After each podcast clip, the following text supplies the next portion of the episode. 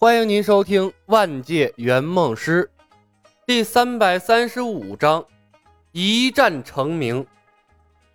程东东忙着建城，艾希斯的恶魔军队被击垮之后，白石城周围的矿产又恢复了对城内的供应，他拥有了丰富的资源。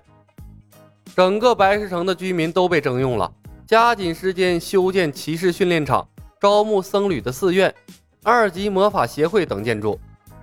可以招募七级兵种，大天使的云中城暂时没办法建设。白石城的税收跟不上，财政中没有足够多的金币。艾希斯的赎金一时半会儿送不过来。李牧估计，随着赎金过来的应该是大批量的恶魔军队。偶尔，在李牧的陪同下，程东东会像游戏中一样，带着白石城的军队搜索白石城周围的荒野，企图捡一些金币。或者招募一些野外巢穴的怪物，但除了击败一些从战场上退败的散兵游勇，一无所获。因为英雄无敌世界的特殊规则，在野外会遇到一些群居的野生生物，但这些野生的生物要么望风而逃，要么和程东东的军队干上一仗，根本不会主动加入。骑士长亚尔林成了程东东的专职摄影师。会详尽的记录一切关于程东东的镜头，事无巨细，不危及到客户的安全。李牧基本不干涉程东东的行动，总要让客户在大电影中出现一些个人生活和异域风情的。而程东东缩在城里搞基建的时候，李牧会踩着飞剑对周围进行大范围的探索，对周围进行大范围的探索，了解一些世界的基本情况。不得不说，拥有了御剑飞行的技术，他的行动力大大的提高了。但飞剑上的妖丹能量是会被耗尽的。李牧十分迫切的想要得到这个世界的至天之翼，或者说飞行奇术之类的魔法了。战争，只有战争才能更快的搜集法宝，抢夺更多的城市，才能学会更多的魔法。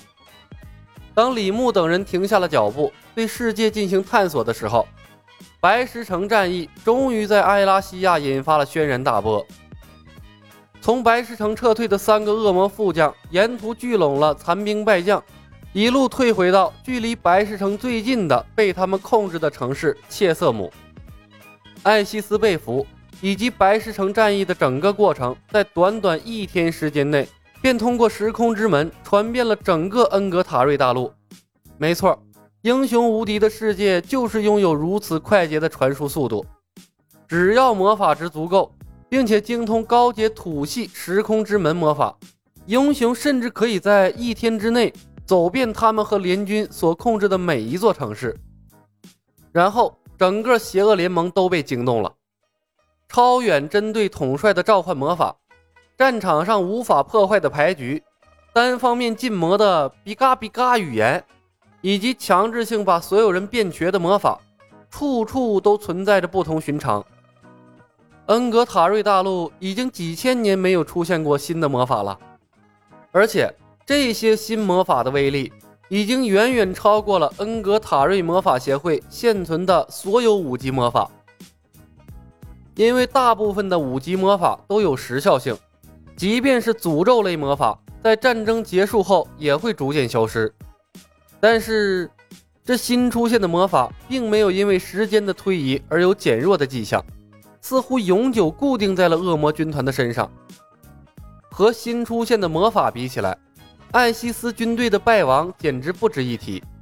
白石城派出来的索要赎金的信件更是被理所当然的忽略了。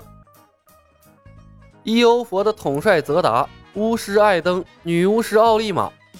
地下城尼贡的牛头人法师马尔克斯，擅长神秘复活魔法的最神秘的法师杰斯特，墓园的不老巫师史蒂芬，不知道活了多久的吸血鬼山特，几乎所有邪恶联盟擅长魔法的将领，在收到消息的第一时间便赶到了切瑟姆，共同研究新出现的魔法。他们试验了所有的手段，驱魔疗伤。甚至杀死了他们，然后用魔法的手段复活，或者把他们转化成巫妖或者骷髅兵，都无法消除他们身上的魔法印记。恶魔军团的士兵只要还会说话，一张口必定就是比嘎比嘎。只要走路，哪怕被转化成了骷髅兵，仍然是一瘸一拐的。哪怕亡灵巫师们对他们的腿骨做了精确的测量，两条腿没有丝毫的偏差，仍然改变不了他们像瘸子一样走路。好可怕的魔法！亡灵族的不老巫师史蒂芬说道：“研究出这个魔法的人简直就是天才，他把魔法印记渗透进了灵魂之中。”女巫师奥利玛环视在座的各个法师说道。如果是新出现的五级魔法，我们能学会这种法术吗？他们有没有可能在五级魔法协会中出现？杰斯特摇头，不清楚。也许我们需要在更多的城市中建造魔法协会来试验。不过这些新出现的魔法非常奇怪，我竟然不能对他们做出精准的元素分类。